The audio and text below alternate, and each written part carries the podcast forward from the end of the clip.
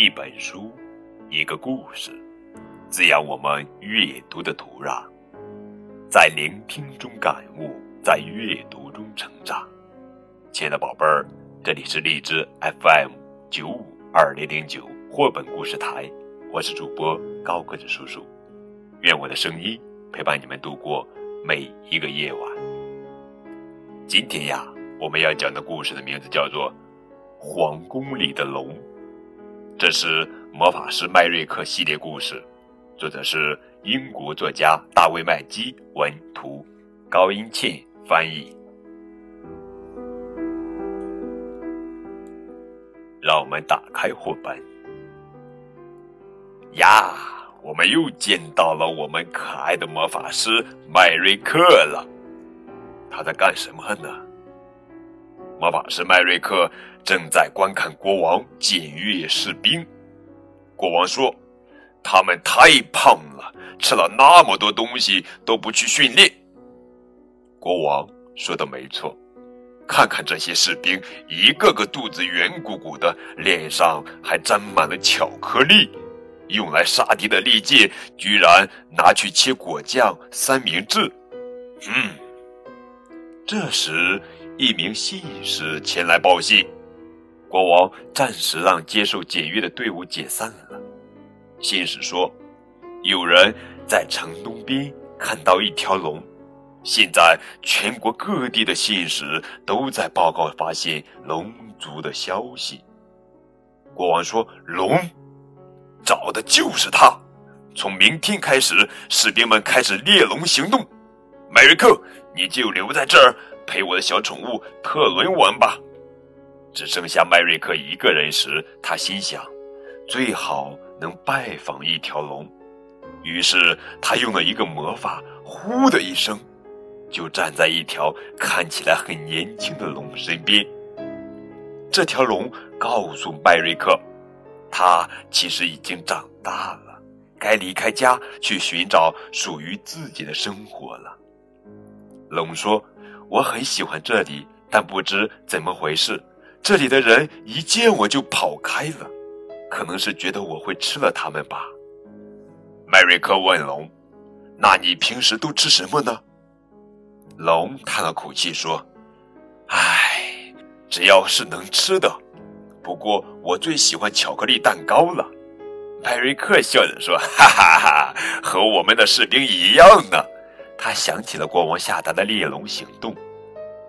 麦瑞克接着说：“国王可不想听我说，只找到一条友善的龙。士兵们确实需要这次锻炼。我会找莫特尔姐姐帮忙把你藏起来。”麦瑞克使用魔法给龙变出一些三明治后，就离开了。见到莫特尔时，他说：“他也没有办法藏下一条龙，他的山洞太小了。也许表弟古仔能帮上忙吧。”古仔住在一个小岛上，那儿有很多宠物。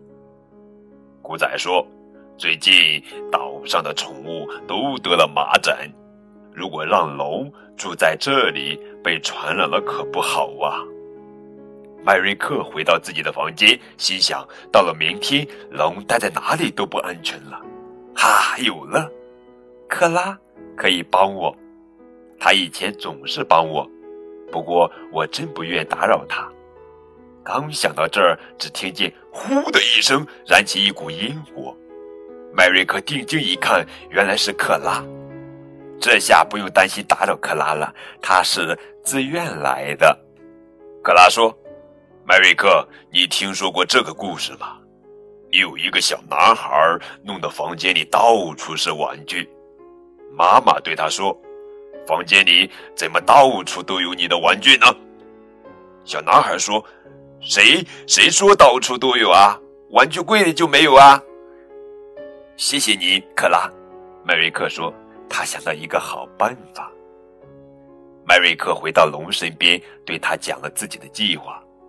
他带龙来到一个隐蔽的洞口，里面有一条隧道。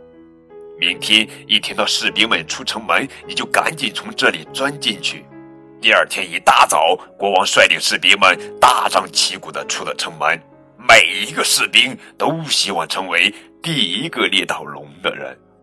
麦瑞克向他们挥手道别，心里祈祷着：“那条龙可千万别忘了昨天的叮嘱啊！”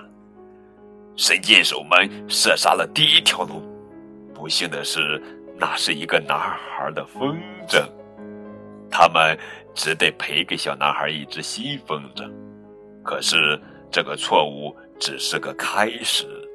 士兵们袭击了支在地毯上的龙，画在画里的龙。印在玩具上的龙，甚至披龙服、耍龙舞的人也遭到了攻击。红龙旅馆的龙招牌也被士兵们用箭射坏了。可旅馆老板乐开了花，这下又有好笑的故事讲给别人听了。远处出现烟火，莫非是火龙？士兵们立即将他打死，可是哪里是什么火龙啊？不过是一堆篝火。士兵们四处猎龙，但杀的都只是龙的图案。一整天，士兵们上高山下水沟，到处搜索捕杀，可是连一条真龙的影子也没看到。天快黑了，国王的号手开始召集大家回城。士兵们累坏了，回到城里。国王说：“干得好，各位将士，我们干掉了龙族。”可他万万没想到，这时候陪着他的小宠物特伦玩耍的，正是一条真正的龙。麦维克说：“这是特伦的新朋友，认识一下吧。”他就藏在这里。不过这里没有玩具，我是说士兵。国王诧异的问道：“特伦的新朋友？好吧，既然是朋友，那就留下来和我们一起生活。”龙特别高兴，他现在有家了，还有很多朋友。国王也开心极了。就算我的士兵都很胖，现在谁还敢攻打我这个养龙的国王呢？国王心里正偷着乐呢。麦维克问国王：“对找到龙的人有没有奖励呢？”国王说：“当然要奖励，奖励多多的巧克力蛋糕吧！”好了，宝贝儿，这就是今天的绘本故事《皇宫里的龙》。这是魔法师麦瑞克系列故事。在魔法师麦瑞克系列绘本故事里面，一共有四个故事。其中是魔法去哪儿了？宠物大盗，皇宫里的龙，邪恶巫师。嗯，高个子叔叔已经讲完了两个故事了，还有两个故事没有讲。